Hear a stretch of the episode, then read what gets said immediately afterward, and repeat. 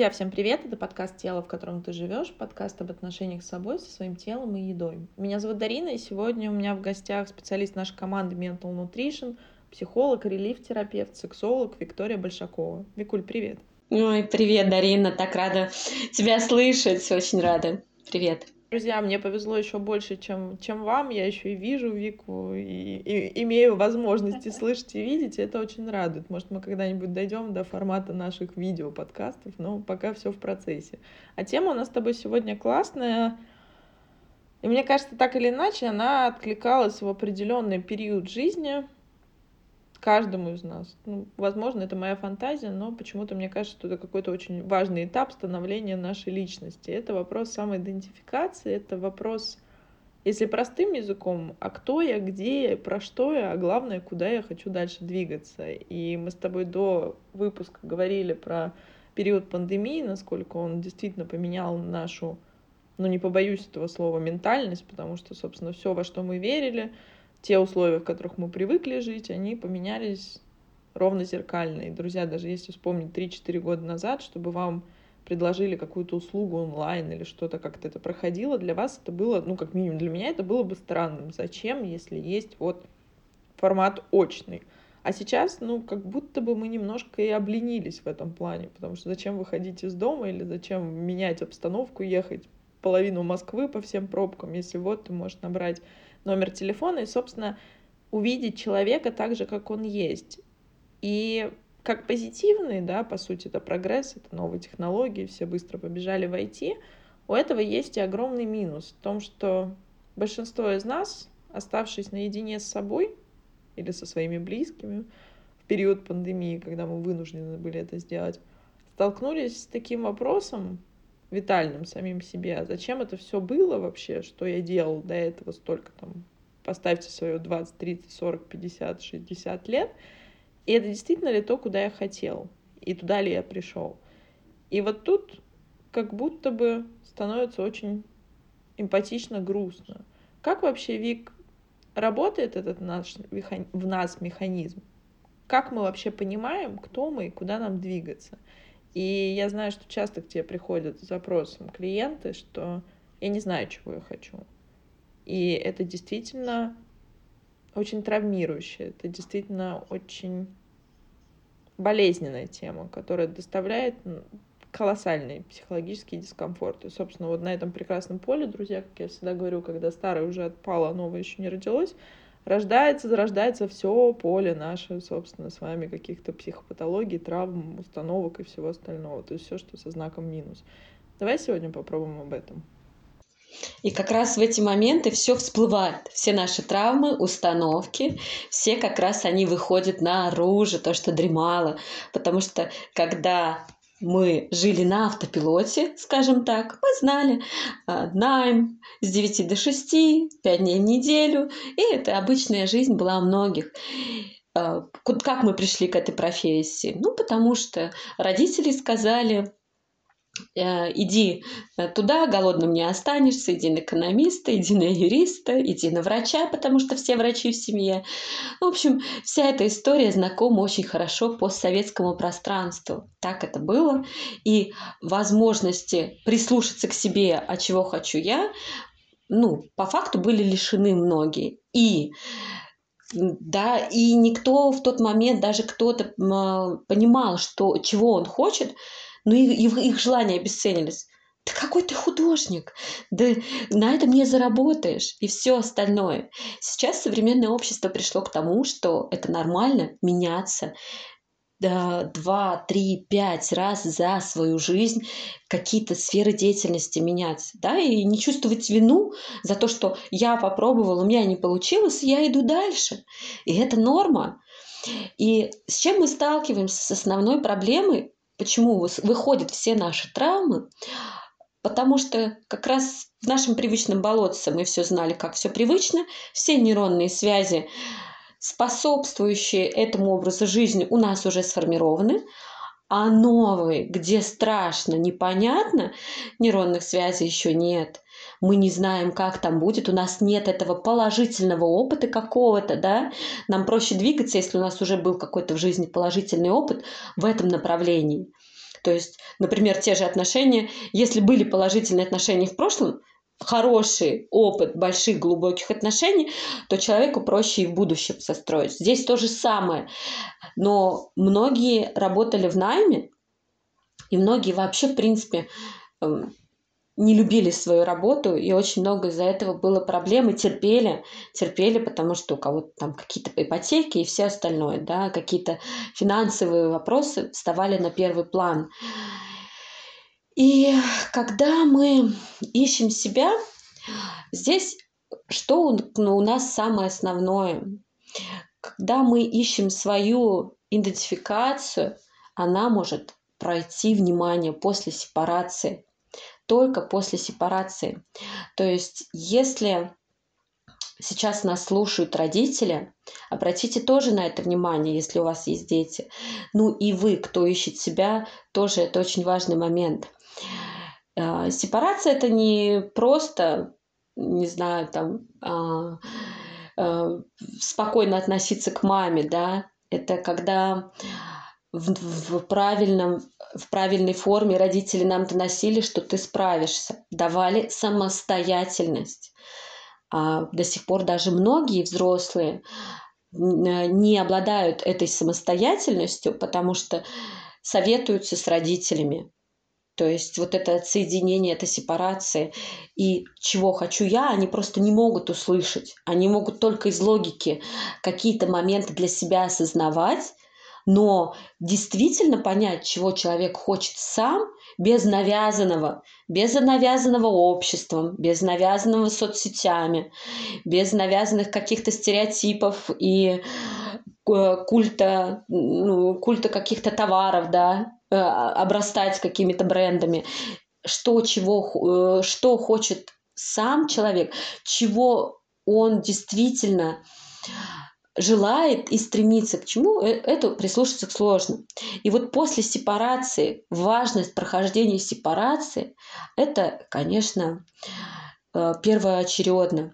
Часто родителям выгодно навешивать на ребенка какие-то роли, когда на нас, э, то есть мы пришли в этот мир классные, жить, радоваться, наслаждаться. Какие роли на нас часто навешивают родители? Как спасателя. Например, конфликты между родителями были, и ребенок выступал спасателем мамы. Часто бывает, мама рожает сына как идеального себе мужчину, и э, замещает он, и, пар, и она за счет своего сына замещает ну, партнера, который, по идее, должен быть рядом с ней. И это все говорит о том, что человек все меньше и меньше слышит себя. То есть навязанные роли, они все больше и больше отдаляют нас от э, своих истинных желаний. Как еще это проявляется? Каким образом? Когда ребенок, выросший уже, да, старше 18 лет, считает, что я должен, я должен маме, она же меня, э, то есть, ну, собственно говоря, вот все эти вопросы, да, э, остаются открыты и во взрослом возрасте. И важность прохождения сепарации и, и как следствие взращивания своей, своей ценности, самооценки, это важный вопрос. И здесь получается, что э, это нормально, что у меня и у родителей разные ценности. То же самое, это нормально, что у меня и у моего ребенка разные ценности. Это нормально испытывать эмоции. Uh, у нас очень многих эмоции зажаты. Это тоже к вопросу сепарации. Когда зажаты эмоции, эмоции заблокированы. И человек просто иногда приходит в терапию, и он даже не может uh, проявлять эмоции, злиться, да. Человек не может плакать, потому что некоторым моим клиентам говорили такие фразы из разряда «А что ты плачешь? У тебя кто-то умер?» То есть э, мужчины не плачут, да, или что-то такое. А, и эмоции были нежелательны. И это как эмоциональная составляющая, это тоже аспект сепарации, насколько вы можете выражать свои эмоции. То есть, чтобы прислушаться к себе, нужно это все раскапывать, что у меня могут быть разные ценности. Нормально не соглашаться с родителями, нормально испытывать разные эмоции. Да, нормально злиться, это тоже нормально. То, ну, просто злиться нужно уметь, да, и экологично э, выражать со своим окружением свои эмоции. Что э, если не, не приучали изначально самостоятельности, то человек беспомощный и во взрослом возрасте. Ты, наверное, знаешь таких людей, которые во взрослом возрасте там, ой, я боюсь заплутаться, и ой, а скажи мне маршрут и все остальное, да, хотя у нас есть век интернета и всего остального. Какая-то вик выученная беспомощность, мы привыкаем к ней. И ты правильно сказала про сепарацию, что у нас, ну, друзья, психологическая зрелость и психологическое взросление наступает абсолютно не согласно нашим, нашему календарному возрасту. И к сожалению, у нас к сожалению. Порядка 70% людей, как минимум в нашей стране, точ точно сепарацию не прошли. И это, в принципе, тоже понятно, и я всегда хочу как-то это, наверное, выписать индульгенцию всем нашим поколениям, которые были до этого, потому что но время такое было, и все закрывали какие-то свои потребности. То есть, опять же, про то, как быть удобной, ты сказала о том, я не понимаю, что я хочу, а откуда мы можем хотеть, друзья? Если вот тут нам рассказывают по телевизору, что вы хотите вот эту конфету, вот этот телевизор и вот этот пылесос, кредит или рассрочку. Тут вам рассказывают, что Вообще-то быть экономистом, вы вспомните, 10 лет назад экономистом, юристом, потом дизайнером было очень престижно быть. Сейчас вот, э, собственно, век психологии и IT. Ну, то есть и постоянно мир меняется. И круто, что ты сказала о том, действительно есть исследование, что мы 3-5 раз должны теперь, собственно, менять, как-то модифицировать свою, свою специализацию, свое дело. И для нас это непривычно, потому что мы привыкли еще вот это советское строй, что ты пришел на работу, ты пришел мастером, получил образование, не знаю, стал начальником цеха, потом директором, потом ушел на пенсию и радостно растишь своих внуков, имея там доблестные... Вы вспомните, все, все нас как бы провоцировало на это. Давали ветеранов труда, и я сама, собственно, из семьи тех, тех людей, у кого не один этот орден. И суть-то не в этом. Суть в том, что тогда как будто бы не было вариантов. Ты попробуй в то время, скажи, mm-hmm. что я вообще-то в поиске, я тут ресурс свой ищу. А сейчас как, бы, сейчас как будто бы, друзья, у нас такая возможность появилась, вот нам дали свободу. Но будь ты кем хочешь. А сколько людей в депрессии свалилось? Сколько людей действительно потеряли это потеряли себя. Потому что непривычно. И вот тогда мой вопрос, если это идет из сепарации, я абсолютно с тобой согласна, вот назови какие-то маркеры, что человек мог бы себе отметить вообще, а я как психологически зрелый, как у меня вообще дела с сепарацией? То есть вот, вот какие маркеры, что сепарация не пройдена? Как вы относитесь к конфликтам? Конфликты плохо? Что для вас, да? Вообще конфликт – это зона роста в партнерстве, в отношениях. То есть конфликт не в том понимании, которое мы слышали в нашем детстве, гав-гав, да, родители на родителей. И, ну, может, кто-то слышит и сейчас. И дети кого-то слышат это тоже сейчас. Конфликт экологичный, где высказывается точка зрения. И да, нормально, что наши точки зрения не совпадают, или мы ищем компромиссы, или мы находим какой-то третий вариант. И что ключевое в конфликтах, что не ты и я против друг друга, а мы с тобой стоим рядом, и мы против одной проблемы.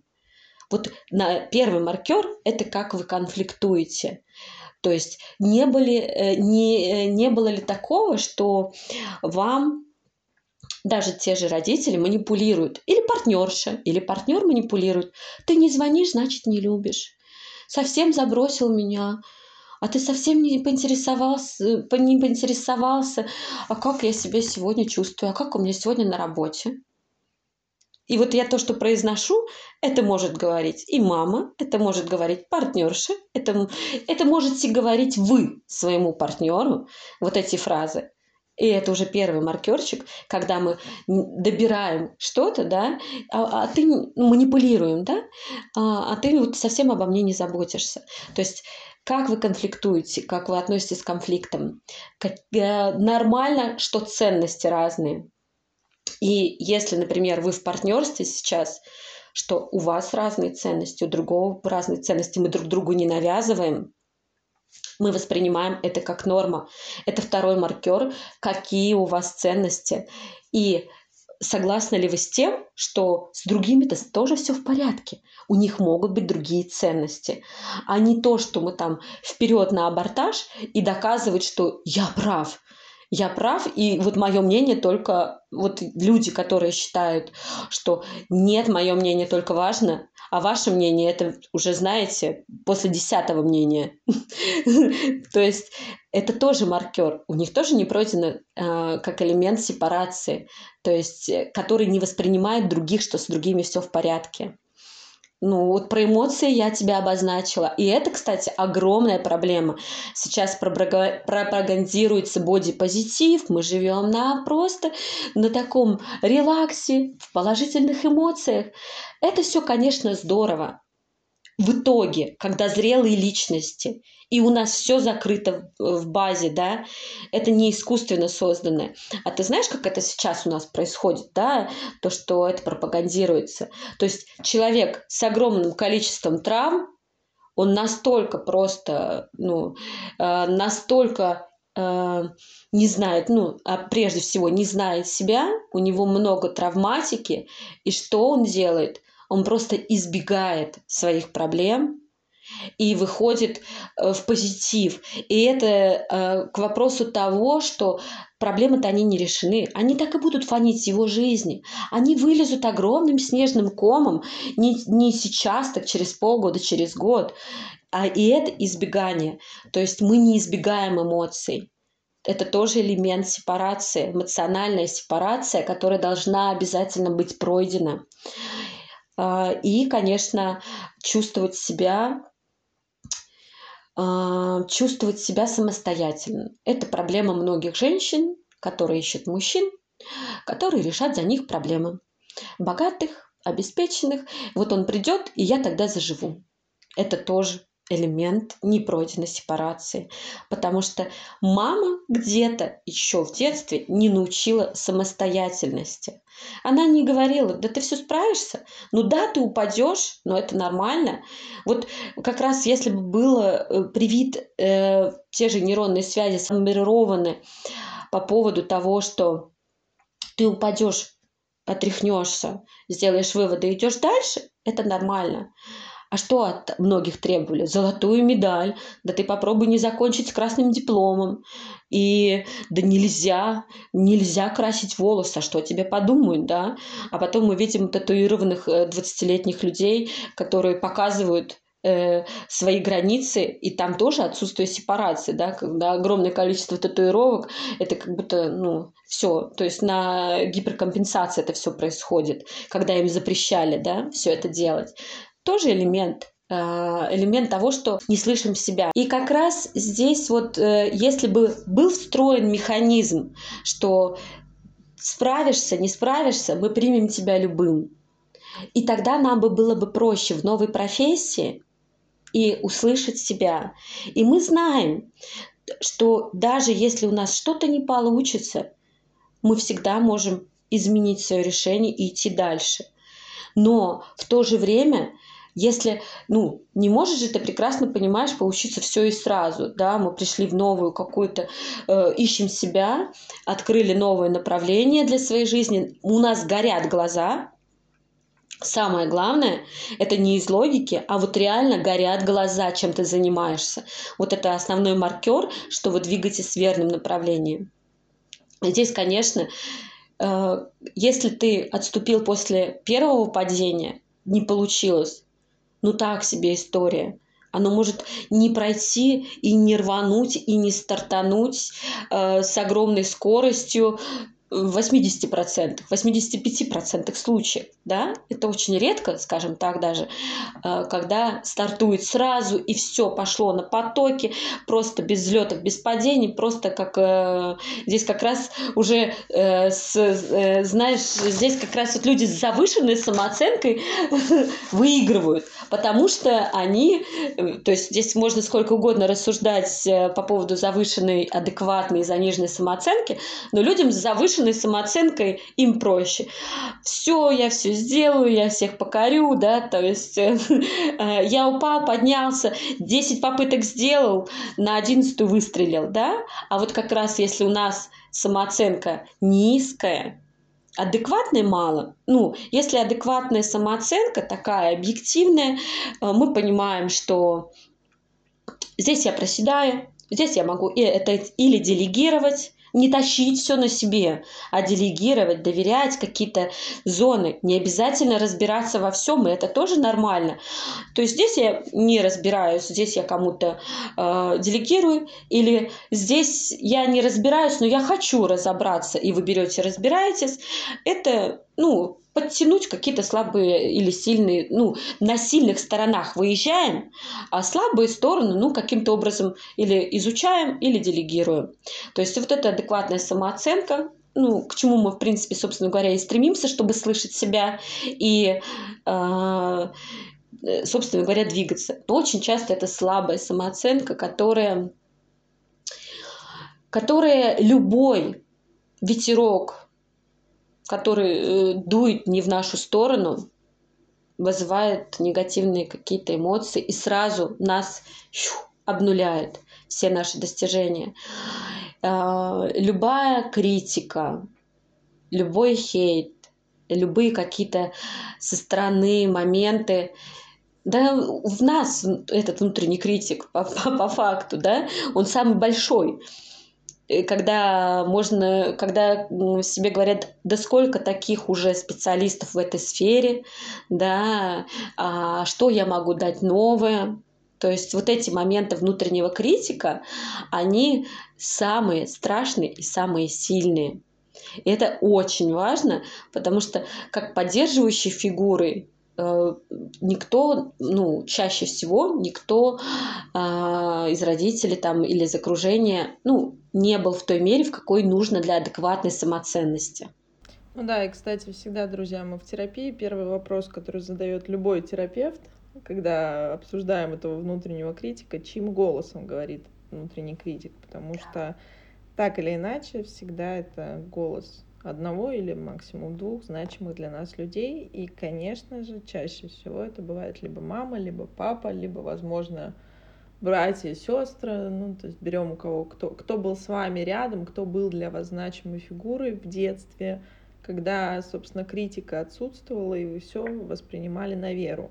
А ты знаешь, вот касаемо самоидентификации и того, что ты говоришь, вот как-то сейчас у нас мы привыкли во времена успешного успеха все мерить огромными мазками. То есть, если мы ищем, то мы ищем предназначение. И вот сейчас миллион каких-то практик, мастер-классов, курсов, как найти. Ну вот, а если, не дай бог, это не окажется предназначением, то там как будто бы обесценивается весь опыт, который ты годами нес.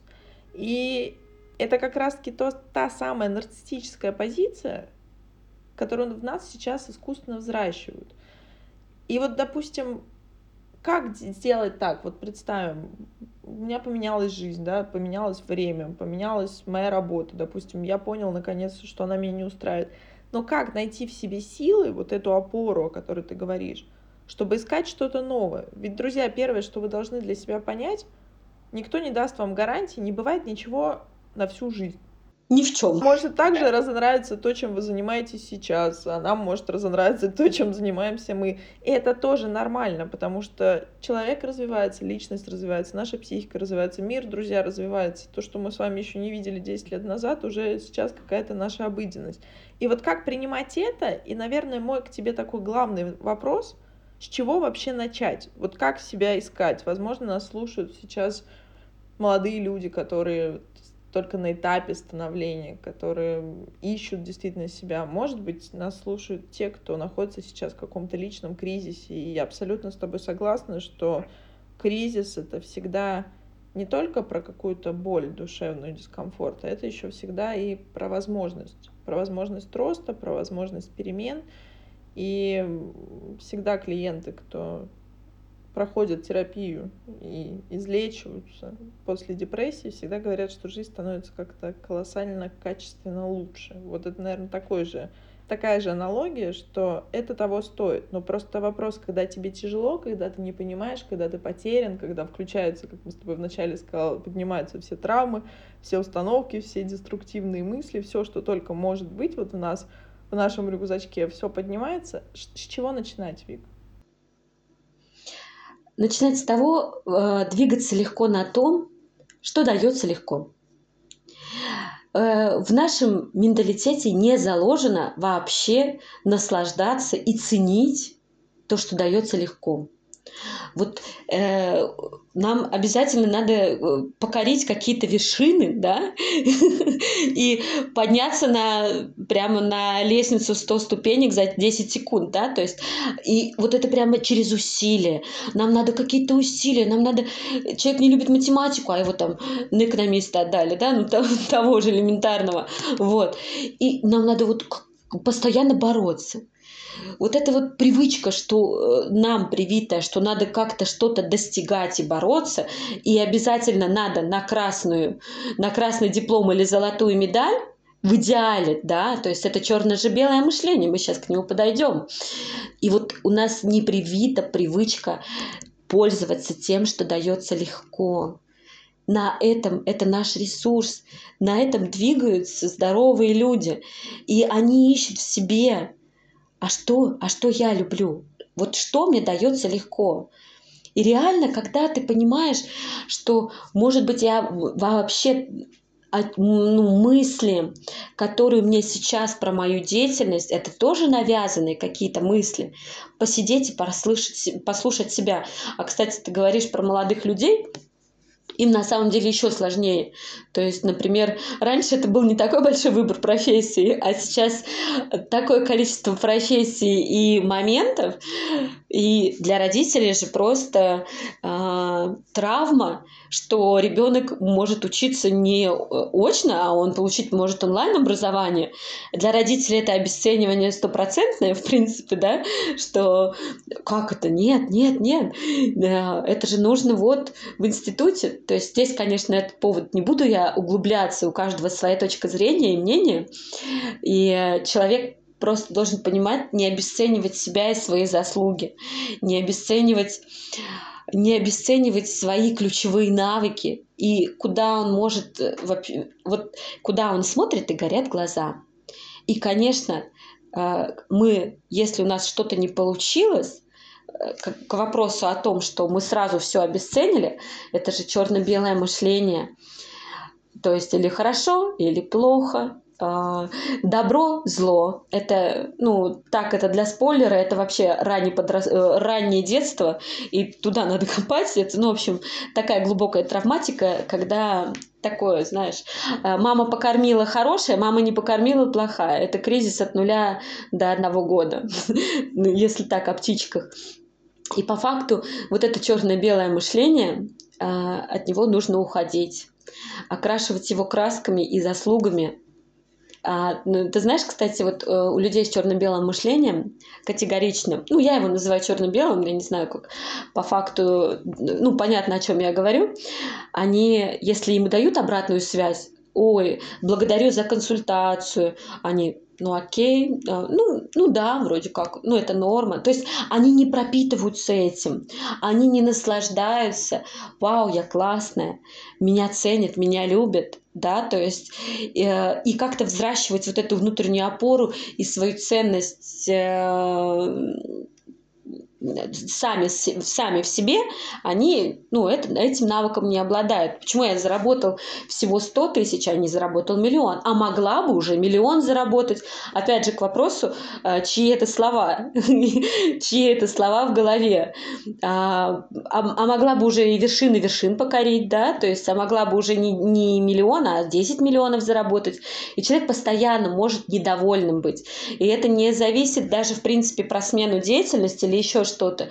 Есть люди, и ты прекрасно, наверное, тоже таких знаешь, которые а, покоряют много вершин, много зарабатывают, но все равно у них вот нет этого внутреннего удовлетворения.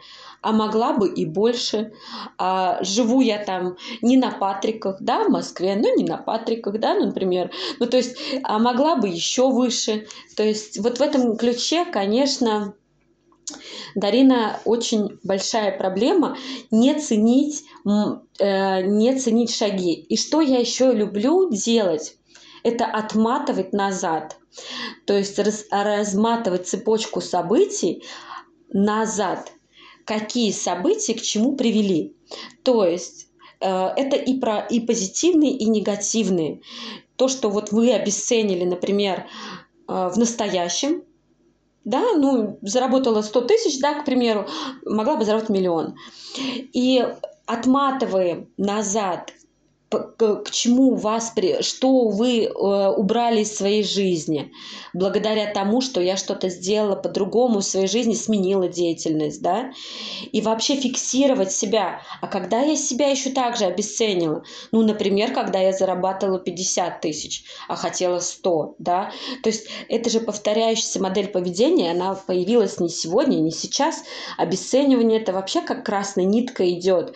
То есть если человек приходит в терапию с обесцениванием, обесцениванием себя в настоящем, он обесценивал себя всегда. И, собственно говоря, его обесценивали, и он это принимал на свой счет. Тут, знаешь, назад к истокам, как я всегда говорю, потому что да. мы всегда несем с собой по жизни то, чему нас научили, когда наша критика была максимально обезоружена, то есть в детстве, друзья. И тут даже вопрос не в том, Сейчас очень много мнений по поводу детства, что мы привыкли как-то копать все там и копать до самых вообще, мне кажется, уже ядра земли. И, но не всегда, не все подходы так работают, и не столь важно, что было там, а важно, как вы здесь живете, вот с тем самым опытом. И почему краткосрочная терапия, за что я люблю ваши подходы, в котором работаешь ты, в котором работает Екатерина Туркина, релиф-терапия, то, что она действительно быстро, это действительно можно назвать краткосрочной терапией, потому что все равно ресурс приходит уже здесь и сейчас, и как вы любите говорить, что это все прекрасно, психотерапия, но человеку нужно еще в этом реальном мире как-то проживать, получать опыт и взаимодействовать с собой и с другими людьми достаточно комфортно, не выпадая в травму. И ты знаешь, это самое главное, потому что но у нас и так сейчас много различных триггеров и так много давления со, со всех сторон. И хотелось бы находить вот действительно те методы, инструменты, каждому свое, друзья. Опять же, мы делимся тем, что есть у нас. Да, все возможные подходы психотерапии самые эффективные, самые кратко, долгосрочные, то есть кому как нужно. И не всем нужно копать действительно в детство, копать до седьмого колена, а кому-то нужно просто получить помощь, поддержку, вот эту опору, даже пусть искусственную, временно, извне, прямо здесь и сейчас. Это как некий костыль, о котором мы уже говорили, который поможет вам, пока ваша нога срастается. Нога срастется, и вы точно пойдете. Но это, опять же, время. Вот как раз ты говоришь, искусственно создано, да, то есть, в принципе, то, что у нас не заложено было вот этой поддержки какой-то, в терапии человек это получает. И вот взращивать эту поддерживающую фигуру, благодаря терапевту, да, то есть терапевт это как именно поддерживающая фигура в жизни. Она, эта фигура учит человека в себе искать уже поддержку, да, и да, ты правильно сказала то, что основные моменты. Я сама сторонник быстрых результатов и результатов своих клиентов чтобы видеть не годами, да, сидеть э, там какие-то свои аспекты, а именно видеть за какой-то промежуток времени ощутимые результаты изменения в жизни э, э, клиентов. И да, костыль не костыль, но это действительно, это действительно классно работать терапией. И в реалиях нашего времени отрицать то, что методы, которые интегрированы из лучших методов вообще всей психологии, ну, это я про, ли, про, про релиф-терапию говорю, а, сейчас это действительно находка. Находка для клиентов, ну, ты сама все прекрасно знаешь по нашим клиентам и насколько это классно работает. Да, друзья, поэтому каждый, как мы говорим, что мы объединили все инструменты для вашего физического и ментального здоровья, какой ближе, это уже каждый выбирает сам. Мы тут доверяем вашему выбору, и поэтому у нас такая большая растущая команда. И спасибо, что вы с нами. Викуль, спасибо за наш интересный выпуск. Благодарю тебя тоже. Угу. Это был подкаст «Тело, в котором ты живешь». Пока-пока.